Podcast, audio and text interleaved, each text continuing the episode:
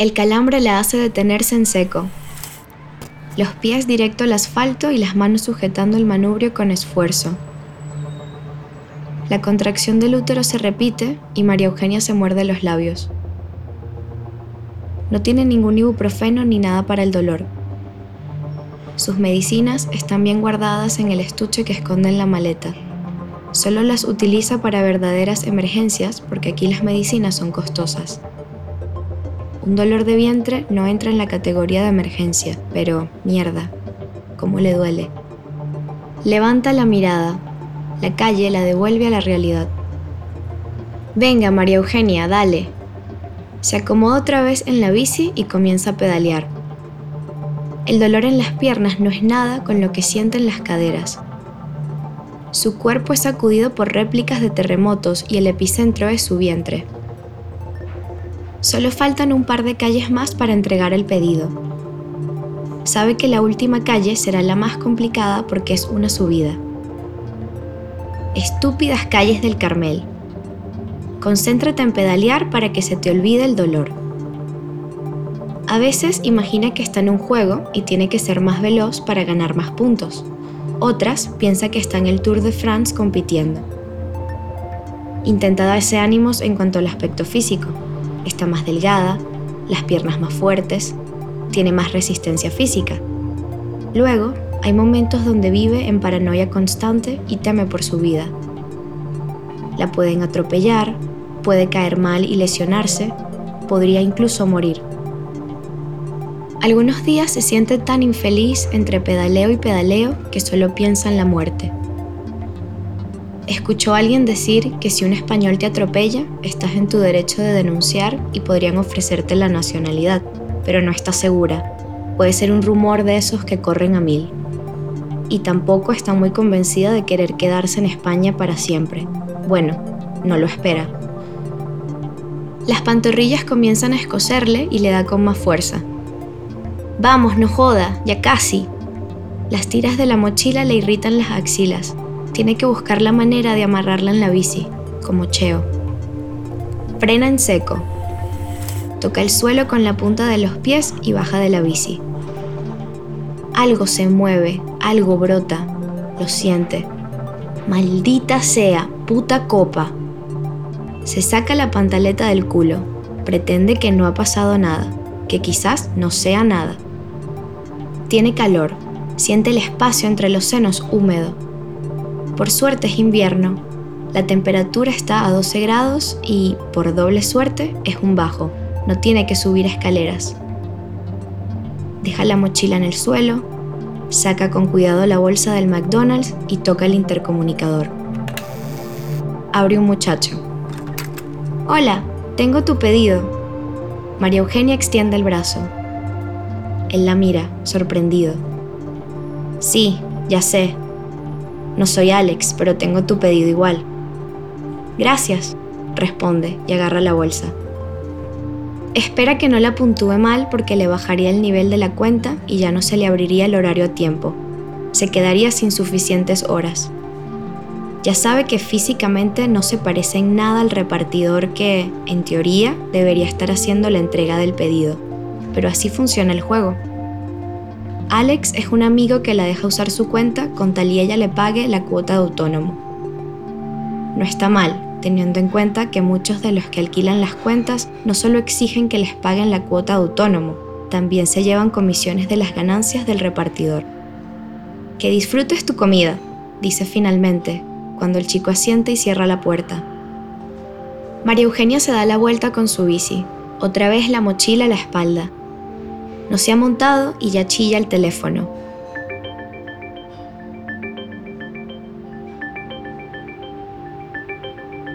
el sonido del dinero, del hambre. Revisa a dónde tiene que ir, un restaurante de sushi.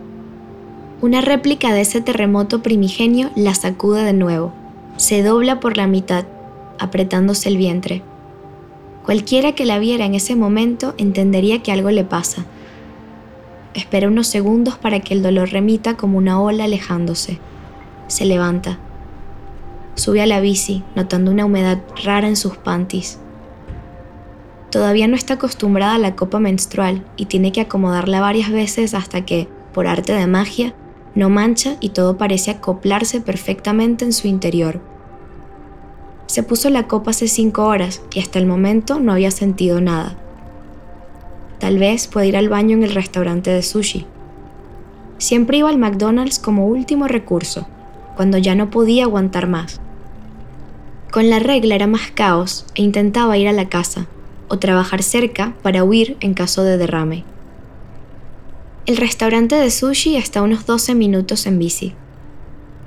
Google Maps le marca más, pero ella va a intentar recortar camino metiéndose por otras callecitas diferentes.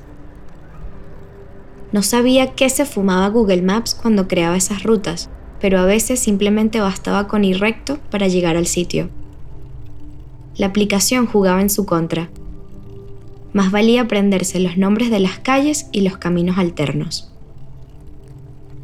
Lo bueno del Carmel, las bajadas. Se refresca rápido con la brisa fría. En algunos momentos siente miedo y va más frenada, pero por lo general lo disfruta. Ya está en lo plano y pedalea con calma.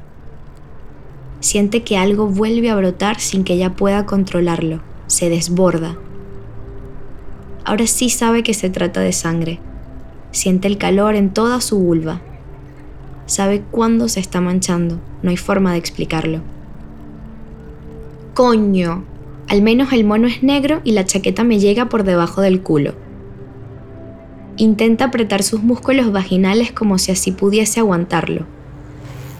Llega al restaurante de sushi, hay dos riders esperando, cada uno con la mochila en el suelo y sentados en el murito de la entrada. María Eugenia deja la bici y los saluda. Toca la puerta del restaurante. Hola, buenas. Tengo este pedido. Le muestra el teléfono a la asiática que se acerca. Vale, unos minutos. María Eugenia ve que ya están metiendo unas bandejas en una bolsa, seguro para los otros que esperan fuera. Disculpe, ¿será que me puede prestar el baño? Suena a súplica. La mujer la mira y niega con la cabeza. No se puede, guapa, lo siento. Vale, gracias. Sale del local y se queda cerca de su bici, esperando. Allí mismo le entregan dos bolsas a uno de los repartidores, un indio o pakistaní, no sabría decirlo. El otro repartidor está liándose un cigarro. Lo ve y le provoca fumarse uno también, pero luego le daría más sed y su termo de agua no es tan grande. Además, Hace meses que no fuma y esta vez pareciera que va en serio. Siente que respira mejor y que tiene más resistencia, por no hablar de su capacidad para oler cosas que antes le pasaban desapercibidas. Se aleja a la esquina del restaurante y, como quien no quiere la cosa, de forma disimulada, pone las manos debajo de las nalgas y se toca, palpa la zona. Lo sabía. Está húmeda, Mira los dedos y los tiene levemente rojos. Los huele, aunque no haga falta. Sí, sangre. ¡Qué fastidio! Ya, el último y me voy a la casa. Que ladilla, me sabe a culo. Agarra el termo de agua y se limpia los dedos. No tiene más pantalones negros. Tendrá que poner a lavar ropa y de aquí a que se seque no le quedará otra opción que usar los leggings de colores. Esos no le gustan porque le irritan la entrepierna. Quiere sentarse en el borde de la entrada del restaurante, pero la cerámica es blanca, dejaría su rastro. Pasa el peso del cuerpo de un pie a otro. Mientras espera, responde algunos mensajes. Hola mami, yo también te quiero mucho. Sí, todo bien, trabajando un ratito. Emoji corazón y girasol. Sí, queda por Sans, luego te paso bien la dirección. Emoji like. Jajaja, ¡Qué risa! Me mataste con eso. Carita inclinada con lágrimas en los ojos. Sara, ¿puedes enchufar el calentador, porfis? Voy a la casa a ducharme porque estoy toda manchada. Emoji inyectadora. Sara es una de sus compañeras de piso. Son tres. María Eugenia, Sara y Yunalibi. Yuna está trabajando y la única que está en casa es Sara porque trabaja remoto. Sara también es la única que tiene papeles. El contrato de alquiler está a su nombre. Ella renta las otras dos habitaciones porque pagar el piso sola sería un coñazo. Yuna y María Eugenia pagan 300 euros por su habitación. El resto lo pone Sara. María Eugenia no está muy segura de qué es lo que hace Sara, pero sí sabe que gana bien, que son cosas de números y códigos y siempre está en la computadora tecleando. Sí, Maru, ya lo enchufo. Decidieron desenchufar el calentador de agua cuando no lo estaban usando porque así ahorraban más electricidad. Sara es un poco quisquillosa con derrochar luz o agua. También les impone un reciclaje riguroso y poco a poco las convenció de usar el champú sólido. Ahora las tres usan la misma barra de champú. La copa menstrual, como no, también fue idea de Sara. Ella tenía compresas de tela y panties menstruales que absorbían la sangre, pero María Eugenia no se fiaba apenas estaba dándole una oportunidad a la copa y, mira, la estaba dejando mal. Coño, Maru, hazme caso. No tengas miedo de metértela bien. Eso no se va a ir para ningún lado. Tiene ese palito por el que la vas a jalar. Tienes que romper el vacío que hay porque si no te puedes hacer daño. La primera vez que Maru se puso la copa, entró en pánico. Luego no sentía el palito y creyó que tendría que ir a la seguridad social a que le sacaran la copa, pero en realidad era que no estaba nada acostumbrada a meter sus dedos tan allá. El Tampax tenía una cuerda para tirar y desentenderse del resto. Con la copa necesitaba explorar un poquito. María Eugenia había introducido los dedos y había pujado. En ese momento pensó que parir debía ser la cosa más horrible y dolorosa del mundo. Te tienes que relajar cuando te la metas, chama. Si estás toda tensa, la vaina no se abrirá bien. Mira, yo lo que hago es que la doblo así o así, explicaba Sara doblando la copa como una U. Y ¡pum! La meto. Luego meto estos dos dedos y voy tocando la base para ver si está lisa. Si sientes un bultito o algo, es que todavía está doblada. Si te da paja o te duele, puedes ponerle un poquito de lubricante, pero no hace falta, es una mariquera. Pero no era tan fácil, al menos no las primeras veces.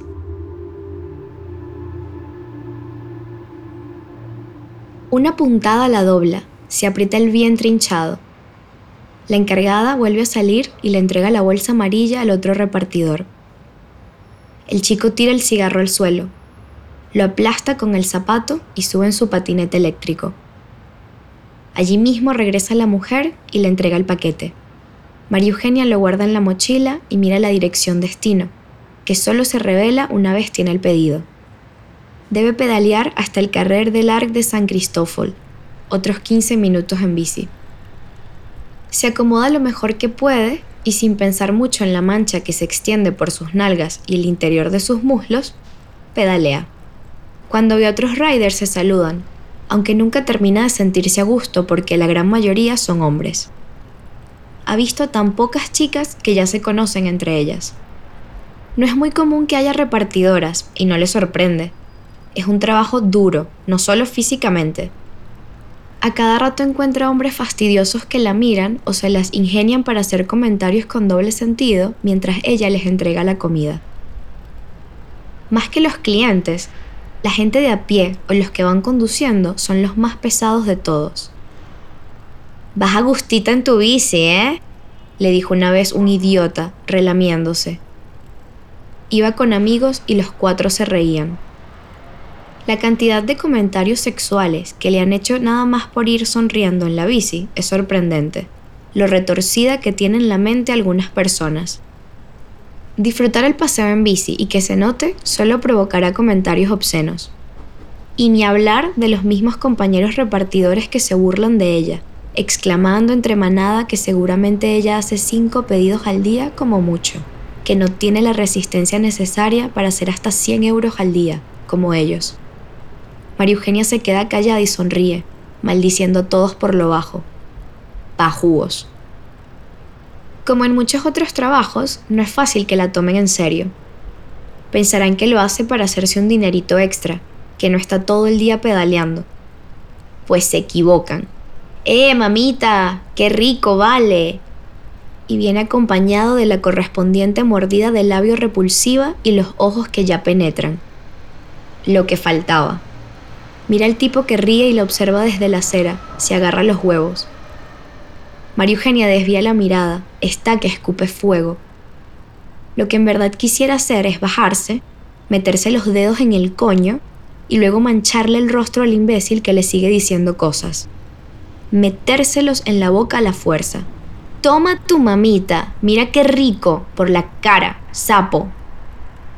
Cambia el semáforo y puede continuar.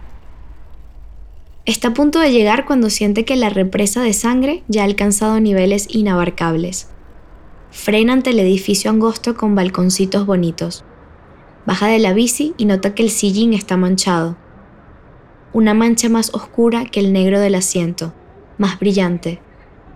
Intenta erguirse, pero el dolor del vientre la dobla. Se siente jorobada. Saca el pedido de la mochila y se acerca a la entrada del edificio ni siquiera hace falta que toque el intercomunicador. La puerta se abre y una chica de cabello rizado aparece. Es para mí, muchas gracias. La chica la mira sorprendida, por supuesto, de no ver a Alex sino a esta muchacha con cara constreñida. Le sonríe, María Eugenia le devuelve la sonrisa con la comisura de los ojos. Agarra el paquete y le ofrece unas moneditas. Las acepta profundamente agradecida, a veces, los ángeles sí existen materializados en personas que dan propina, o eso le gusta pensar. Ay, muchas gracias, dice. La chica cierra la puerta y la deja allí con su dolor y su mancha. Guarda los dos euros en su koala o, como le dicen aquí, riñonera, y de nuevo la bici. No piensa aceptar ningún otro pedido, está harta y adolorida. La cabeza comienza a latirle.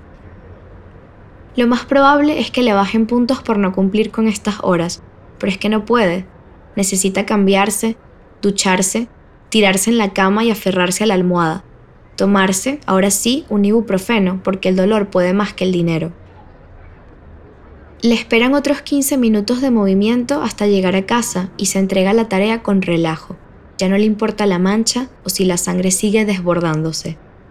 Logró hacer 42 euros en 6 horas. Más no puede, hoy no se siente bien. Hoy sí creería los comentarios de sus compañeros, que no es capaz, que no tiene la resistencia ni la fuerza. Ojalá ustedes sangraran por el pene y les dolieran las bolas como a mí, quisiera verlos. Esa imagen la reconforta. Piensa en sus padres y su hermanito, todavía allá del otro lado del charco, esperando que a ella todo le vaya bien y que logre ahorrar dinero para al menos llevarse a su hermano. Este pensamiento la deprime, intenta sacarlo de la mente con otras cosas, pero queda el regusto amargo en la garganta. Hoy es un dolor de vientre, mañana qué será. Uno de sus mayores miedos es enfermarse, sin papeles, sin dinero, sin seguro médico y con la responsabilidad de tres vidas que dependen de ella. Se muerde los labios para no llorar. Estoy hormonal, eso es todo, estoy bien. Entra por fin a su calle y al abrir la puerta del edificio siente que el dique cede. Se aproxima a la gran inundación. Sube por el ascensor hasta el cuarto piso. Abre la puerta de casa y escucha las teclas del ordenador. Ya tienes el agua caliente, Maru, grita sin despegar la mirada de la pantalla. María Eugenia guinda la bici en la base que pusieron para no manchar las paredes. Deja la mochila en una esquina y se quita los zapatos. En casa siempre está con medias o pantuflas. Orden de Sara, por supuesto. Gracias, Sara, eres la mejor. ¿Qué? ¿Hay un asesinato en tus panties? Una masacre. Cierra la puerta del baño y comienza por quitarse las medias. Luego la franela, por último el mono y las pantaletas. ¡Mierda! Olvidó por completo ponerse unas panties oscuras.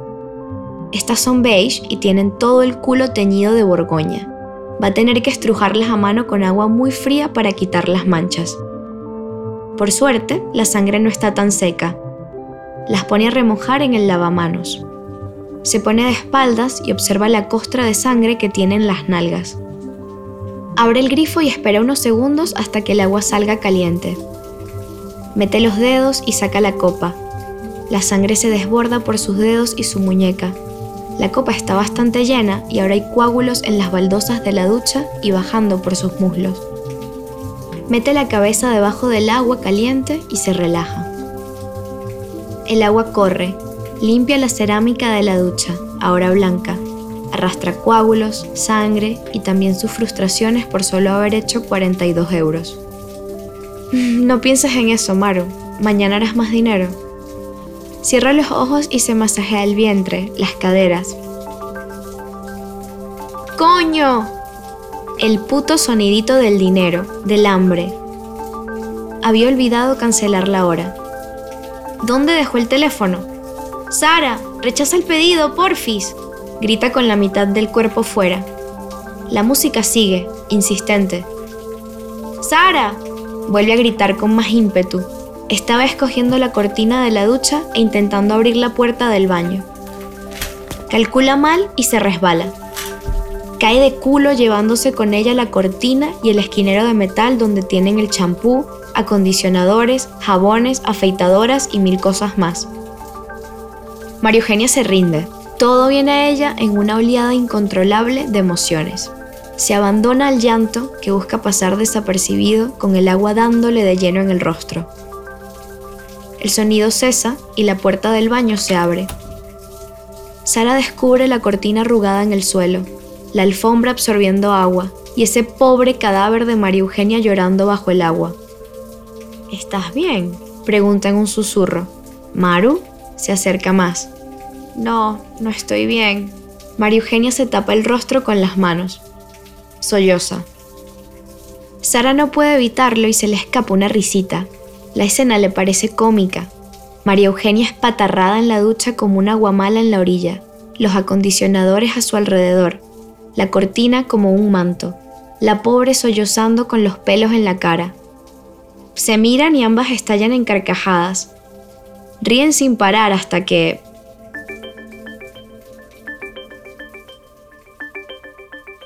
las trae de nuevo al presente.